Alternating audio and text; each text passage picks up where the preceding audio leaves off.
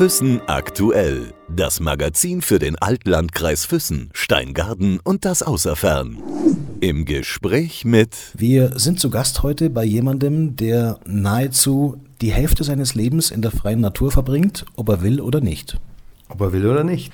Ja, es gibt sicherlich Situationen, wo ich nicht möchte, weil, ja, mei, es gibt ganz verschiedene Situationen. Entweder du hast ganz was anderes vor, du hast ganz was anderes geplant oder das Wetter ist echt mal ekelhaft draußen. Aber es gibt einfach Aufgaben, ob es jetzt äh, arbeitstechnisch ist oder auch, sag ich jetzt mal, im Hobbybereich von der Bergrettung her, wo du halt dann einfach musst.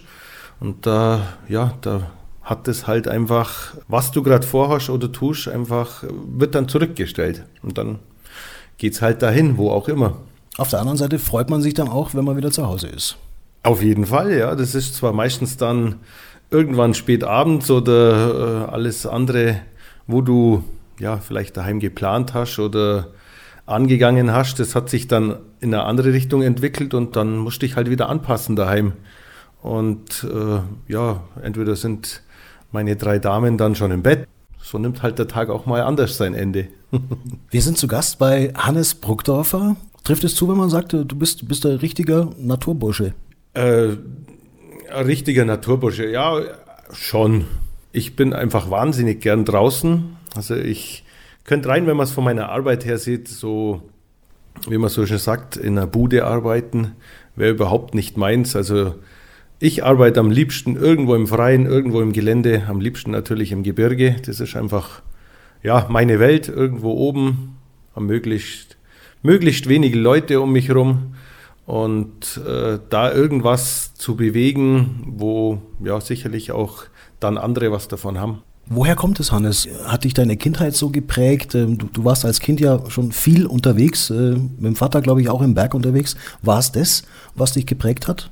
Mm, geprägt hat mich sicherlich, äh, das war, sagen wir mal, die Kindheit so in den 80er Jahren äh, war einfach ganz was anderes wie heutzutage. Die, äh, wir waren viel, viel mehr draußen. Äh, wir sind äh, an die Hornburg zum Beispiel irgendwo im Wald, haben da Hütten gebaut, Staudämme etc. Und äh, sind dann schon teilweise ja, irgendwo auf den Tegelberg gelatscht mit 10, 11, 12 Jahren, ganz eigenständig. Vater und Mutter wussten meistens nichts davon. Und ja, so hat sich das einfach äh, daraus entwickelt, dass man immer viel gerne draußen unterwegs ist und da irgendwas äh, bewegen will. Wie bist du aufgewachsen, ähm, wenn du dich erinnerst an deine Kindheit? Äh, Vereinsmensch? Warst du einer? Normalerweise, wenn man schwanger aufwächst, äh, dann im TSV vielleicht tätig ist? Ich war ein absoluter Vereinsmensch. Also eigentlich, sage ich jetzt mal, von der Grundschule weg. Da gab es äh, ja noch das Dienstagabendturnen beim Heinrich Heiserer, bei Scheras Heinrich. Und äh, so war es halt, äh, ja, die, die Turnabende, wo man halt alles Mögliche gemacht hat, Fußball gespielt, Hockey und so weiter. Im Sommer bei schönem Wetter war man draußen, hat Fußball gespielt. Hat sich dann natürlich auch irgendwann beim TSV Schwangau in der Fußballmannschaft von der E-Jugend weg bis zur A-Jugend hoch.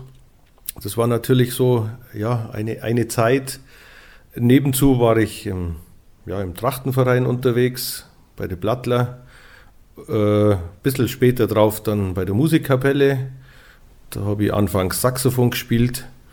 Und ja, äh, irgendwann ist dann mit 16 äh, auch das Hobby Bergwacht dazu gekommen. Und das, das ist eigentlich das Hobby, wo mir dann im Endeffekt äh, geblieben ist. Was wäre denn gewesen, wenn das Saxophon dir so gut gelegen hätte, dass aus dir ein Musiker geworden wäre? Unvorstellbar? Unvorstellbar, weil ich einfach ein, ein Musiker war und vielleicht noch ein bisschen bin, äh, der jetzt, sage ich mal, nicht äh, allermusikalischste war, aber ich habe das einfach so für meine Welt, äh, ja, das drumherum gegossen. Musik spielen hat total Spaß gemacht in dem Haufen, aber ich sage jetzt mal, das ist jetzt nicht so die höchste Qualität gewesen, was aus meinem Saxophon so rauskommen ist. Aber für, für mich hat es getan. Das heißt, du warst in der Schule im Musikunterricht auch nicht unbedingt derjenige, der vor der ganzen Klasse lautstark vorgesungen hat. Überhaupt nicht. Ne? Also Musik war nicht, äh, also Singen schon gleich gar nicht. Also das klappt überhaupt nicht. ich habe dann irgend, irgendwann mal, kann es jetzt nicht mehr genau sagen, beim äh, Streckert Fritz, ehemaliger Dirigent von der Musikkapelle, der hat mir Saxophonspielen noch beigebracht im damaligen alten Vereinshaus. Äh, Freitagnachmittag war das immer. Die Musikstunde hat genau 5 Mark gekostet. Und äh, heute nicht mehr auszudenken mit Musikschulen, Musikschulepreisen und so weiter. Aber es war einfach cool, dass, äh, wenn ich irgendwas, wenn man so sagen kann, mal verkackt habe bei der, beim, bei der Musikstunde, hat mir der Streckert Fritz äh, Saxophon aus der Hand gerissen, hat es genommen und hat mir das Ganze vorgespielt, bis es dann irgendwann funktioniert hat. Wo eigentlich, er hat dann immer so mit seinem rechten Fuß am Boden gestampft, weil es ihn total geärgert hat, wenn ich das gleich hinbracht habe. War eigentlich so richtig witzig, wenn man so drüber nachdenkt, wie das alles so entstanden ist. Ja, und später dann bei der Musik, gerade bei der Marschmusik, da habe ich dann quasi das Schlagzeug ein bisschen unterstützt mit der Ginelle oder der großen Trommel. Das war dann eigentlich so richtig, richtig entspannt, Musik zu machen. Man konnte ein bisschen in der Weltgeschichte umeinander schauen, hat ein bisschen zugehört, was die anderen spielen und hat dann mehr oder weniger mitgemacht. war, war richtig spaßig. Also dein Musiklehrer hatte es nicht leicht mit dir. Wie war es mit den anderen Lehrern? Hatten die es leicht in der Schule? Oh, ich war eigentlich, denke ich, schon ein braver Schüler. Ich war sicherlich nicht der Beste. Also ich habe eigentlich immer nur das Nötigste gemacht, dass man halt ja irgendwann mal einen Schulabschluss hat und dann eine Lehre beginnen kann. Und, aber mit meinen Lehrern bin ich eigentlich grundsätzlich gut ausgekommen. Und ich denke, die mit mir auch. Wie hat sich dein Berufswunsch entwickelt oder rauskristallisiert? Mein Berufswunsch hat mich eigentlich durch meine, ja, wo ich damals einfach gewohnt habe, das war im Unterdorf. Und da war gegenüber eine Baustelle, wo ja, die örtlichen Zimmerer einfach einen Dachstuhl drauf gemacht haben. Und da bin ich eigentlich den ganzen Tag äh, mit rumgesprungen, habe das so beobachtet. Ja, so im, im, kleineren Alter, so mit 12, 13, wo man auf der Straße nur mit Fußballschuhen umeinander gerannt ist. Und ich dann mit den Fußballschuhen aufs Dach aufgegangen bin, wo ich dann gleich mal einen Anpfiff gekriegt habe, auch wieder vom Heiserer Heinrich, weil ich mit meinen Fußballschuhen Dachbab zusammentappt habe. und das war eigentlich so, mir hat das eigentlich so taugt, äh, dass ich dann irgendwann gesagt habe, ja, mein Zimmerer wäre, das wäre eigentlich ganz nett.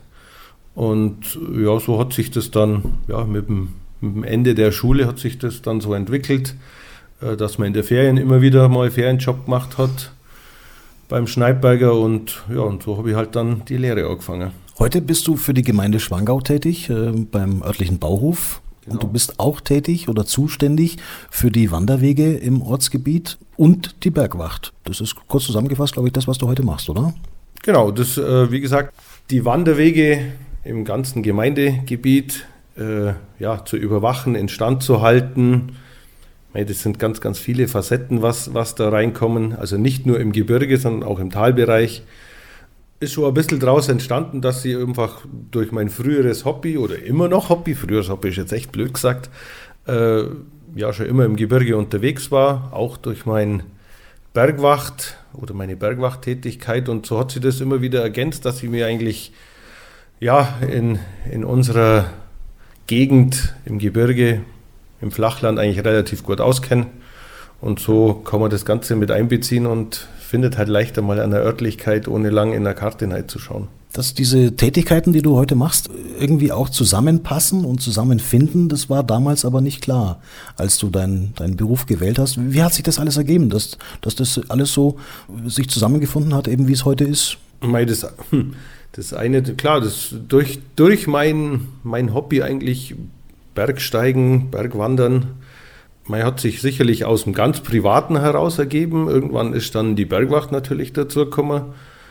Und äh, heute heut jetzt im gemeindlichen Bauhof hat sich das eigentlich auch erst über die Jahre so ergeben, dass es einfach, ja, ich mich dafür zuständig fühle, dass, dass unsere Wege, sage ich mal, äh, einen gewissen Standard beibehalten, den ja, der Einheimische oder der Gast, wenn er kommt, eigentlich auch erwartet. Und das ist schon immer mein Ziel, dass man schaut, dass es äh, ja einfach einen, einen, gewissen Standard hat, was man, was man so bei uns in der Gegend halt haben will. Kommen wir mal auf das Thema Bergwacht, Hannes. Du bist im Alter von 16 Jahren dazu gekommen. Wie hast du die Entscheidung getroffen, äh, zu sagen, das, das ist das, was ich machen möchte, da gehöre ich dazu? Eigentlich war es, ich war mit einem Kumpel äh, am Schwansee, also im Steinbruch oder an den Schwanseeplatten. Wir haben da immer so ein bisschen selber rumgewurschtelt beim, beim Klettern. Also wenig Ahnung und viel gefährlich, was sicherlich auch. Und wir sind da so rumgeklettert und irgendwann hat uns da ein Bergwachtler beobachtet und hat halt gesehen, was wir da so treiben. Ja, macht nicht wirklich Sinn und ist noch nicht so ganz so das, was, wie man sich da im Gelände bewegen sollte. Und der hat uns dann einfach mal gesagt, hey, kommt doch mal am Freitagabend in die Bergwachtversammlung, das wäre doch was für euch, ihr seid motiviert. Ja, gesagt, getan. Wir sind dann in eine der nächsten Versammlungen gegangen und so hat es halt seinen Lauf genommen. Und äh, ja, irgendwann hat man halt dann die Ausbildung angefangen bei der Bergwacht. Und ja, so bin ich einfach halt noch mit dabei. Wie kann man das beschreiben, ähm, die Tätigkeit bei der Bergwacht? Man, man braucht auf der einen Seite Kondition, man braucht äh, die richtige Einstellung dazu, ähm, die Liebe zur Natur, die dazu kommt, äh, Orientierungssinn und vielleicht auch gute Nerven. Äh, alles, was du gesagt hast, man braucht einfach äh, ja, Idealismus für das Ganze. Wenn man zur Bergwacht geht, kommt man ja eigentlich aus dem, ja, aus, aus dem Hobby Berge, Bergwacht. Also sind die seltensten, die wo äh, zur Bergwacht gehen und dann das Bergsteigen anfangen, was so wenig Sinn macht. Und aus dem entwickelt sich das Ganze einfach. Die Liebe dazu, das Ganze so äh, durchzuziehen, wie, wie es einfach in der sage jetzt mal, in der Bergwacht gelebt wird. Und das, äh, das fängt an, dass man mit äh, Kumpels äh, Bergsteigen geht, zum Klettern geht, Skifahren geht, Skitouren geht. Und äh, dieses Können, was man mit der Zeit halt da mitmacht, das baut man einfach in die, in die Bergwacht mit ein. Klar wird dann wirklich die, die ganzen Szenarien, die man dann wirklich bei der Bergrettung braucht, die werden einem dann wirklich über Jahre geschult. Und äh, ich sage jetzt mal, äh, man macht zwar eine Grundausbildung, die in etwa drei Jahre dauert, aber ich bin jetzt ziemlich genau 30 Jahre dabei bei der Bergwacht und man lernt bei jedem Einsatz, bei jeder Ausbildung immer wieder was dazu. Also klar, es kommen viele neue Sportarten dazu. Eigentlich alle paar Jahre gibt es wieder irgendwas Neues, wo man sich wieder anpassen muss. Also man kann einfach da nicht sagen, ich mache einmal die Ausbildung und dann bin ich allwissend in der Szene. Und ja, also es ist einfach immer interessant, weil es einfach immer was Neues dazukommt und man immer eigentlich gefordert ist, auf dem Stand der Dinge zu bleiben. Ist es schwierig, mal so gefragt, Hannes, wenn man in Situationen kommt, äh, an denen vielleicht irgendwas neu ist und man im ersten Moment nicht genau weiß, äh, was man jetzt tun muss? Gibt es das? Es gibt sogar sehr oft. Äh, also ich sage immer, wir haben bei der Bergwacht, wir haben eine Grundausbildung und ein Verfahren, wo, wo einfach, sage ich jetzt mal, eine Linie da ist, wie man Sachen angeht. Aber es ist, ich sage jetzt mal, in jedem dritten, vierten Einsatz müssen wir auch improvisieren. Also wir müssen, wir, wir können jetzt nicht sagen, wir arbeiten genau nach Plan, nach Schema, sondern es schlagen immer wieder Dinge auf, wo wir nochmal einen Schritt zurückgehen müssen, improvisieren, dass wir das Ganze dann so durchziehen können. Und äh, das ist eigentlich das, was, was so richtig Spaß macht, dass man nicht genau nach einer vorgegebenen Linie fahren muss und soll, sondern das ist einfach, jede Situation, bei jedem Einsatz, bei jeder Übung ist irgendwie anders und man muss was daraus bauen. Gibt es auch Situationen, äh, in denen man ratlos ist? Mm, es gibt Situationen, wo man ratlos ist. Das ist eigentlich, sage ich mal, hauptsächlich bei Vermissten suchen. Also wenn wir eine Meldung bekommen, ich sage jetzt mal äh, größtenteils über die Polizei, Person X ist irgendwo vermisst und äh, man hat einfach nur die Person, die wo fehlt, über mehrere Stunden oder vielleicht schon Tage und man hat keinen Ansatz, wo man anfangen soll zu suchen. Und in der Situation gibt es oft Drahtlosigkeit und man sucht sich einfach irgendwelche Dinge, wo in Frage kommen würden und äh, ja, bastelt sich da eigentlich äh, draus was zusammen, wo man meint, das macht dann Sinn hier zum Suchen. Und da ist eigentlich, sage ich mal, wie du sagst, am Anfang oftmals äh, Ratlosigkeit da, weil einfach keine Informationen da sind. Es wird sich der eine oder andere vielleicht auch die Frage stellen, ich meine, warum betreibt man so ein Hobby, die Bergwacht? Andere haben Hobbys, äh, wo man Erfolgserlebnisse hat, wo man glückliche, positive Naturerlebnisse äh, verbuchen kann. Wenn die Bergwacht im Einsatz ist, ist es ja oft auch so, dass es nun mal keine glücklichen Ereignisse, die da stattgefunden haben. Das macht den großen Unterschied doch irgendwie aus. Ja, wie vorhin schon gesagt, man kommt ja selber aus, man ist ja selber Bergsteiger und Bergwanderer und man weiß auch selber, wie schnell man in eine Situation kommen kann, wo, wo es einfach mal eher gefährlich wird, wo man sich verletzen kann oder einfach in eine Situation kommt, wo man nicht mehr auskommt. Und das bewegt uns einfach dazu, ja, den Leuten, denen sowas widerfährt, denen dann zum Helfen.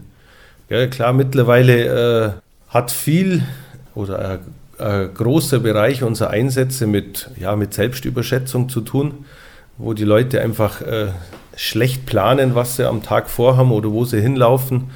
Aber grundsätzlich ist einfach das aus der, ja, aus der Situation raus, wir wissen, was kann alles im Gebirge passieren und äh, darum versuchen wir da einfach denen Leute in der Situation rauszuhelfen. Jetzt, weil du gerade sagst, eben die meisten Fälle sind Selbstüberschätzungen, also die leichteren Fälle, sagen wir es mal so. Ist es natürlich so, dass man dann von so einem Einsatz kommt und sagt, Mensch, Gott sei Dank war das wieder nur Selbstüberschätzung? Ja, klar. Also wenn wir die, die Einsatzalarmierung kriegen, dann, wie gesagt, können wir ja schon grob abschätzen, ist das für uns ein großer Aufwand, ist eventuell ein Fahreinsatz Richtung Rohrkopfhütte oder sowas, wo eigentlich für uns jetzt, sage ich mal, keine große Aufregung äh, bringt, sondern das ist einfach für uns mittlerweile schon ein Standardverfahren. Wir schauen, dass wir ja, zwischen zwei und drei Leuten mit dem Fahrzeug da hochschicken und ja, die Shuttlefahrt, wie wir es oft so nennen, ins Tal machen. Äh, was natürlich, wenn, wenn ein Einsatz reinkommt, womöglich ein Absturz oder ähnliches, da ist man natürlich schon ganz anders angespannt und schaut, dass man das ganz, ganz anders angeht und viel mehr zu organisieren hat. Und äh, Erleichterung, ja, in einer Art und Weise schon. Also, wenn ich die Meldung habe äh, und sage, ja, das ist jetzt wirklich äh, kurzer Fahreinsatz, mehr oder weniger ein Krankentransport vom Berg ins Tal, ins Krankenhaus, dann, okay, das machen wir ganz easy und nachher, nachher läuft es. Wenn jetzt wirklich, äh, ja, mal ein einen größeren Einsatz äh, im Gange ist, wo du dann wirklich sagst, okay, jetzt brauche ich viele Leute, eventuell äh, einen Hubschrauber dazu, da bist du dann schon mehr angespannt und versuchst äh, dir sicherlich noch ja, Personal, mit denen du manche Sachen besprichst, dazu zu holen, um das Ganze einfach wirklich äh, so sicher wie möglich anzugehen.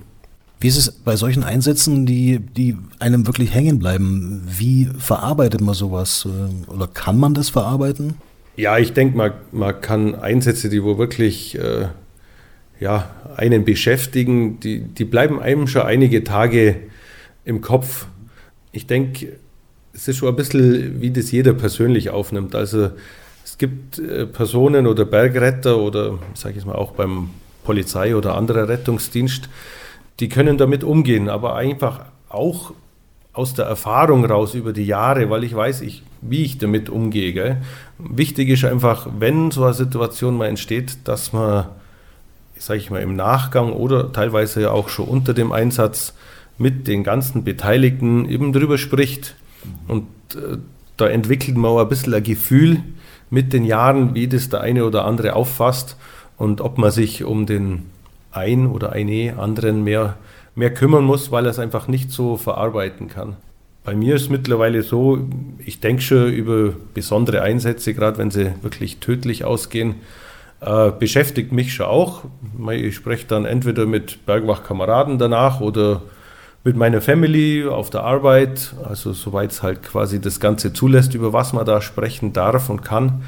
Und ähm, in der Regel vergisst man das dann auch wieder, weil man einfach ja, von der Arbeit oder in seinem Umfeld wieder mit anderen Sachen konfrontiert wird und so beschäftigt es einen dann mit den Tagen immer weniger irgendwann kommt man wieder mal in ein Gespräch, ja, weißt noch, damals war das oder das. Da kommen dann so Situationen wieder, wo du denkst, ah ja, genau, das war da. Das war ziemlich heftig, aber äh, man kann das eigentlich dann auch wieder relativ schnell vergessen. Dafür gibt es ja auch bei der Bergwacht das sogenannte Kriseninterventionsteam, das KIT. Äh, mhm. Wie oft ist dieses Team im Einsatz oder wie oft müssen die Kollegen da zur Seite stehen? Also seit es das KIT gibt, Kriseninterventionsteam, haben wir das Bergwacht intern erst einmal gebraucht. In der Regel fordern wir das Kit an, wenn einfach ja, irgendwas, ein Ereignis war, wo besonders belastend ist, um, um die Angehörigen zu betreuen. Und das ist eigentlich das, in, wo wir KIT in erster Linie äh, mit anfordern, was so wirklich Sinn macht und eine ganz, ganz eine tolle Einrichtung ist, weil einfach die, die Bergretter dann wirklich sich um den Einsatz und Einsatzablauf, um die Bergung und um die Versorgung kümmern können. Und alles, was äh, um die verletzte Person rum ist mit den Angehörigen, kümmert sich dann das, also die KIT, das KIT-Team. Und das ist einfach für uns im Bergrettungseinsatz äh, ja, einfach eine gute Entlastung, das Ganze einfacher und besser durchführen zu können. Jetzt bist du so viel unterwegs, Hannes, ähm, im Berg, in der freien Natur, für die Gemeinde haben wir gehört, äh, für die Bergwacht auch. Wie ist es in der Freizeit? Bist du da immer noch gerne draußen? Oder bleibt da überhaupt noch Zeit? Oder, oder ist es anders gefragt, hast du andere Tätigkeiten, die du dann lieber ausführst oder nutzt du dann die Zeit auch noch für die Naturverbundenheit? Ja, auf jeden Fall. Also das Ganze äh, sei es auf meiner Arbeit oder bei der Bergwacht, kommt ja von dem, dass ich gerne draußen bin. Und äh, eigentlich schaue ich, dass ich in jeder freien Minute irgendwo draußen bin. Ich bin jetzt zwar nicht mehr wirklich in den äh, höchsten und weitesten Gebirgen unterwegs, aber draußen bin ich auf jeden Fall und sei es bloß, äh, wenn ich mit meinem Hund eine Runde gehe und ja, mal im Flachland, mal Richtung Tegelberg oder Bleckenau Drehhütte, Jägerhütte oder sonst irgend sowas. Also das ist einfach das, was dir einfach die Ruhe gibt. Und äh, ja, sei es, sei es mal alleine oder mit meiner Family, das, das ist einfach nach wie vor das, was am, am meisten einem dann wieder gibt. Das heißt, du bist also auch in der Freizeit auf deinen Berufswegen unterwegs, so gesehen. Natürlich. ja, man, man, nimmt ja auch äh, also die ganze, sage ich jetzt mal, die, die, die Ortskenntnis, und das, das kommt ja eigentlich alles aus der Freizeit, weil, weil ich eigentlich überall irgendwo gerne mal hinschaue und wenn ich ja an Flecken in unserer Gegend noch nicht kenne, dann habe ich einfach das Bedürfnis, irgendwann da mal hinzulatschen und äh, das zu erkunden, dass ich einfach sagen kann, okay, da war jetzt mal, jetzt kenne ich mich da auch aus. Gutes Stichwort, Hannes. Gibt es denn überhaupt irgendeine Ecke oder irgendeinen Weg, auf dem du noch nicht unterwegs gewesen bist?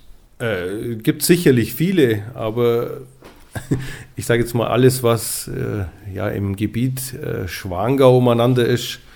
Ich, ich denke, ich kenne alle Wege und ich denke auch, dass ich auf ja, jedem namhaften Gipfel schon mal oben war. Sei es zwar schon manchmal ein paar Jahre her, ich gehe nicht mehr auf alle Gipfel, aber ja, Wege, denke ich, kenne ich mittlerweile die meisten. Bin natürlich auch nicht immer auf Wegen unterwegs mein, bei mir ist ganz viel, wo ihr mal weglos irgendwo äh, umeinander dappt, weil einfach äh, mich da irgendwie ein Felsabsatz oder irgendein Vorsprung oder irgendeine andere Begebenheit interessiert, wo ich einfach mal ja, hinlatsch. Wie sehr beeinflusst äh, deine Tätigkeit, spezielles bei der Bergwacht auch, dein Privatleben, dein Familienleben? Ich sag's mal so, ein, ein Wochenende durchzuplanen, ist ja so gesehen schwer möglich. Ah, ja, es beeinflusst meine, meine, mein Familiendasein schon sehr groß. Also äh, nicht nur durch meine Funktion als Bereitschaftsleiter, sondern auch einfach, wenn ich ganz normal in der Dienstmannschaft oder als Einsatzleiter unterwegs bin, äh, da bist du halt einfach von deiner Wochenplanung eingeschränkt. Ist natürlich nicht, nicht so, dass ich äh, 365 Tage im Dienst bin. Also ich, äh, es gibt Wochentage oder auch Wochenenden, wo ich einfach, sage ich jetzt mal, dienstfrei habe, weil ich nicht im Dienstplan stehe und auch nicht zuständig bin, dass Einsätze laufen. Also man kann sich da schon wirklich seine Freizeit auch äh, freischaufeln. Natürlich bist du auch immer, wenn du jetzt daheim, keine Ahnung, beim Rasenmähen bist oder sonst irgendwas oder im Holz und äh, es läuft ein Einsatz gerade an, wo der Kollege Einsatzleiter macht und du hörst eigentlich auf, aus dem Geschehen heraus, oh, da entwickelt sich was Größeres, dann bist du natürlich schon ja, mit einem Ohr mit dabei und wägst halt so ab, äh, macht Sinn, ob ich mich noch mit einschalte oder mit anbiete als Unterstützung. Also du bist eigentlich schon immer, wenn du, sage ich jetzt mal, daheim bist, äh, mit einem Ohr dabei und verfolgst das dann immer so ein bisschen mit und wägst halt dann einfach ab, ob es noch Sinn macht oder nicht, dass man sich einfach mit einbringt. Trifft man als Bergwachtler ja auch andere Kollegen aus anderen Regionen? Kommt das ja oft vor? Ja, auf jeden Fall. Ich meine, man trifft sie in der Freizeit, wenn man irgendwo unterwegs ist, irgendwo auf irgendeinem Berg, irgendwo auf einem Gipfel oder auf der Anfahrt dorthin. Und natürlich, äh, Bergwachtler trifft man immer wieder, weil es gibt ja auch immer wieder, sage ich jetzt mal, regional und überregional irgendwelche Fortbildungen, Ausbildungen und wo man einfach, ja, sämtliche Bergwachtler aus sämtlichen Regionen kennt und ja, mit denen er eigentlich ganz gut klarkommt. Auf was ich darauf hinaus wollte, ähm, da gibt es ja dann sicherlich auch so eine Art Austausch, dass man sich mal untereinander austauscht äh, über die Arbeit, die man macht. Äh, was unterscheidet eure Arbeit hier von Kollegen in Garmisch oder in Oberstdorf? Äh, ich sage jetzt mal vom Grundsatz äh, unterscheidet uns eigentlich gar nichts oder sehr wenig. Am ehesten vielleicht mal die Sprache, aber äh, der Ansatz, wie man, wie man an Bergrettungseinsatz angeht, ist eigentlich, sage ich jetzt mal, überall ähnlich. Und äh, klar, es hat jeder ein bisschen, ein kleines bisschen ein anderes System, wie er, wie er äh, Sachen angeht, aber grundsätzlich ist es eigentlich relativ ähnlich. Man kann, sagen wir mal, die Bereitschaft Füssen schon ja, in etwa mit, mit den Bereitschaften Garmisch, Greinau, Oberstdorf vergleichen, weil wir einfach ein ja, weites Spektrum haben an, an Einsätzen. Also wir haben einfach alles. Wir haben im Winter Ski-Einsätze, Skitouren-Einsätze, wir haben einfach den ganz normalen Wanderer, wir haben Kletterer, wir haben Bergsteiger, Klettersteiggeher und das, ja, das bringt uns eigentlich mit den zwei Oberspielern wie Garmisch und Oberstdorf, die wo eigentlich, sage ich jetzt mal, bei der Bergwacht Bayern, Klaas Chiemgau gehört auch noch dazu, Berchtesgaden, wo eigentlich so die meisten Einsätze machen. Und ich sage jetzt mal, hinter den zwei, drei Großen von ganz Bayern wahrscheinlich Füssen vom Einsatzgeschehen gleich mal hinten dort. Also da brauchen wir uns nicht verstecken. Unser Spektrum ist einfach ganz, ganz weit gesplittet. Und ist ja in der heutigen Zeit, es wird ja darauf hingearbeitet, dass alles, was wir tun, noch sicherer und noch sicherer und noch sicherer wird.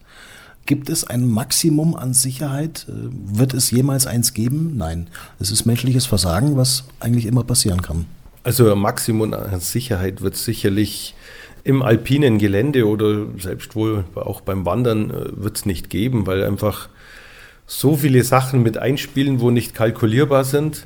Wie wir es vorhin schon gesagt haben, eigentlich äh, ja die größte Unsicherheit, irgendwas äh, vom Risiko her zu minimieren, ist, ist die Person oder der Mensch an sich selber, der wo eigentlich das meiste bis in die Spitze herausfordert. Von der Ausrüstung her, das ist, es gibt heute tausend Sachen, wo man sich wirklich Sicherheit äh, zukaufen kann, sei es äh, durch die Orientierung heute mit GPS über Smartphone, über sämtliche Karten oder die beste äh, Wanderausrüstung, Schuhe, Seile, alles Mögliche. Also so die, die Einstellung, wie man von vor ja, wohl ein paar Jahren gehabt hat, äh, dass der Wanderer sehr, sehr schlecht ausgerüstet und mit äh, ja, Flipflops, Halbschuhen oder ungeeigneten Schuhwerk einfach im Gebirge unterwegs sind oder ist, fällt mir auf, ist mittlerweile viel weniger der Fall. Also ausgerüstet sind die, die Menschen im Gebirge relativ gut. Also eher ist es wirklich immer die, ja, die Selbstüberschätzung für das Ganze oder, oder einfach nur die, die Planung von der Tour, was sie vorhaben, sei es alleine oder mit der ganzen Familie. Warum kommt genau das eben so oft vor? Und auch, man vermehrt er bei uns, du hast gesagt, die Mehrzahl der Einsätze ist wegen Selbstüberschätzung. Warum passiert das trotzdem immer und immer wieder? Also, ich sage jetzt mal nicht vielleicht eine Mehrzahl, aber eine große Zahl an, an dem Ganzen ist wirklich über die Jahre vermehrt die Selbstüberschätzung oder einfach äh, die Gefahren nicht zu erkennen oder einfach Unwissenheit. Ich selber, ich vergleiche es immer so, mir als äh, ja, Landeier oder Bergmenschen, äh, wir wissen, wie man sich äh, im Gebirge verhält und auf was man achten muss. Ich kann bloß immer draus denken, wenn in meinen jüngeren Jahren, wo wir so das erste Mal an, am Meer waren, ich kenne die Gefahren vom Meer eigentlich auch nicht. Also wir haben immer wieder zu tun gehabt mit den, mit den Baywatch-Leuten und die haben uns mit der Trillerpfeife aus dem Wasser gepfiffen, weil wir einfach in Strömungen mit der Luftmatratze drin waren und einfach, denke ich, auch da in großer Gefahr waren. Und wir waren einfach ja, zu blöd, zu dumm, haben es vielleicht sogar bewusst äh, missachtet. Und so versuche ich mich eigentlich immer äh, oder mir einfach immer zu erklären, wieso der Mensch im Gebirge äh, sich auf manche Gefahren einlässt, wo, er, wo ihm vielleicht nicht ganz bewusst sind, aber der örtliche, wo hier bei uns im Gebirge oder irgendwo am Meer äh, die Begebenheiten kennt, der sieht es halt einfach anders. Bringt mir auch gleich zur nächsten Frage. Stichwort Dankbarkeit. Ähm, merkt ihr sowas von den Leuten, von den Menschen, die ihr quasi irgendwo rausholt? Oder wie oft kommt es vor, dass von Dankbarkeit gar nichts zu merken ist? Äh, eigentlich ganz verschieden. Es gibt alles. Also es gibt welche, die sind uns zu, ja, einfach absolut dankbar, wenn man, auch wenn es bloß eine Kleinigkeit war, wenn man sie nur mal schnell von der Straße sammeln und mit ins Tal nehmen, weil der Opa Knieprobleme hat oder ja, irgend, irgendwas anderes. Es gibt auch extreme Einsätze, wo einfach äh, jemand mit dem Leben gerungen hat. Man, hat den rausgebracht aus der Situation und wir hören von dem nie wieder was. Also es gibt, wie gesagt, alles. Also ja, äh, ich sage jetzt mal, von der älteren Gesellschaft, da kommt sogar heute ab und zu noch, also nicht der E-Mail, sondern einfach mal ein Brief von der Post Ganz aktuell, äh, gestern Abend habe ich einen Brief bekommen von einem älteren Ehepaar. Ähm, wir hatten im Bereich Drehhütte einen Einsatz mit äh, einer schweren Verletzung. Und dann ist eine Frau auf uns zugekommen und ja, ihr Mann kann gar nicht mehr laufen und ob wir den nicht äh, so ins Tal fahren können. Und ja, wir hatten quasi einen Mann übrig, der hat sich halt dann schnell ein Fahrzeug geschnappt und hat den guten Mann zum seinem Auto gefahren, hat man halt einfach so mal schnell mitgemacht. Und von so der Dame ist dann einfach äh, ja, kurzerhand ein Brief gekommen und hat sich für das Ganze einfach mal bedankt, dass wir trotz der Schwierigkeit bei dem anderen Einsatz das einfach nur schnell mal mitgemacht haben. Und das freut einen natürlich dann auch, dass die, ja, die Leute einfach da noch ein bisschen Dankbarkeit zeigen für die Allgemeinheit. Trotzdem liest man aber auch von anderen Fällen äh, von, äh, von Menschen, die gerettet werden, sich aber dann so verhalten, wie man es eigentlich nicht möchte. Ja, ja. gibt es auch. Also klar, äh, durch die Selbstüberschätzung, die Leute laufen von A nach B, äh, merken, hups, das habe ich mich jetzt doch übernommen, äh, kehren unter Umständen nur irgendwo ein und äh, stellen dann fest, oh, ich schaffe es nicht mehr bis ins Tal oder zu meinem Ziel. Ach, dann rufen wir doch mal die Bergrettung an, die holt uns dann schon. Also manchmal fühlen wir uns dann schon auch ein bisschen wie so ein, ja, so ein kleiner Dienstleister, wo die Schwächen dann ja, ins Tal begleitet. Bist du einer, Hannes, der das ganz klar trennen kann auch? Oder anders gefragt, wenn du nach Hause kommst, nimmst du manche Dinge mit nach Hause von der Arbeit? Von der Arbeit, ja, sicher. Gibt einfach Sachen, die wo, wo einen beschäftigen. Ich sage jetzt nicht gleich immer nerven oder einen einfach beschäftigen, wo Probleme Dinge äh, machen. Das rede ich dann sicherlich abends nach Feierabend mit meiner Frau nur durch und ja, so kann man das Ganze dann ja, so halbwegs aus der Welt schaffen oder, oder vielleicht sogar ganz anders angehen. Oder sprecht ihr auch über, über schwere Einsätze, wenn, wenn was gewesen ist? Äh, ich schaue eigentlich immer, dass über schwere Einsätze, belastende Einsätze, dass ich meine Familie da ein bisschen raushalte. Also äh, ich werde schon gefragt, was war jetzt und wie und was und ich, ich erzähle dann, was war, aber ich gehe da nicht ins Detail, weil ich immer immer denke, äh, ich muss da jetzt nicht meine Familie oder so ja, irgendwie noch damit belasten. Also das, da behalte ich eigentlich ziemlich viel für mich oder bespreche es dann oder spreche dann mit, ja, mit Bergwach-Kollegen drüber. Das ist mir eigentlich schon relativ wichtig, dass ich da bei belastenden Sachen eigentlich äh, ja, meine Familie ein bisschen schütze. Dein Beruf sorgt für sehr, sehr viel Erfahrung. Wie viele bei der Bergwacht habt ihr, die so lange dabei sind, dass sie vom Erfahrungswert einfach unglaublich wichtig sind? Ja, äh, die Erfahrung hat natürlich was mit dem Alter zu tun. Und äh, ich denke, wir sind schon ein ganz guter Trupp, wo, wo viel Erfahrung hat. Und äh, uns ist immer ganz wichtig, dass wir die Erfahrung, die wir haben, auch an die Jungen weitergeben oder versuchen weiterzugeben. Das ist nicht immer ganz leicht, weil ja, heutzutage die, die Interessen sind in der Freizeit auch neben denen ihrem Hobby, Bergwacht, ja, ganz, ganz weit gesplittet. Der andere geht mal zum Surfen oder zum Tauchen oder äh, fährt Motocross oder sonst irgendwas. Aber wir versuchen eigentlich schon mal jetzt, wenn ich so sagen will, die Älteren und Erfahrenen, äh, solche Sachen wie Ortskenntnis oder irgendwelche Szenarien, wie man die angeht, an die Jüngeren weiterzugeben. Jetzt habe ich noch eine Frage, Hannes, ganz, ganz wichtig, weil du hast gerade noch ein Stichwort gesagt, ein sehr gutes Stichwort, äh, Ortskenntnis. Und wir haben ja vorhin auch schon gehört, du kennst dich unglaublich gut aus bei uns in der Region. Nun sind wir eine Region, die touristisch gesehen sehr stark frequentiert ist. Wenn du unterwegs bist, bist du auch gerne irgendwo unterwegs, wo wenig Menschen unterwegs sind. Wo ist man unterwegs, wo man ungestört ist, wo man seine Ruhe hat? Oder wo bist du gerne unterwegs? Ja, genau das sage ich jetzt nämlich nicht weil, wenn ich das jetzt sage, bin ich da nicht mehr allein. Und klar, es gibt äh, mittlerweile wenig Orte bei uns im Gebiet, wo du wirklich mal deine Ruhe findest. Und darum bin ich auch, ja, wenn ich unterwegs bin, relativ viel weglos unterwegs oder einfach äh, ja, irgendwo in der Prärie ohne großes Ziel, einfach, sei es bloß mal irgendwo im, im Spätsommer, Herbst beim Schwammerl suchen, da triffst du dann eigentlich relativ wenig Leute. Aber wie gesagt, wo ich dann unterwegs bin, das sage ich jetzt einfach nicht. Trotzdem vielen herzlichen Dank für die Zeit und für den Einblick, den du uns gegeben hast, Hannes. Vielen Dank. Gerne. Füssen aktuell. Das Magazin für den Altlandkreis Füssen, Steingarten und das Außerfern.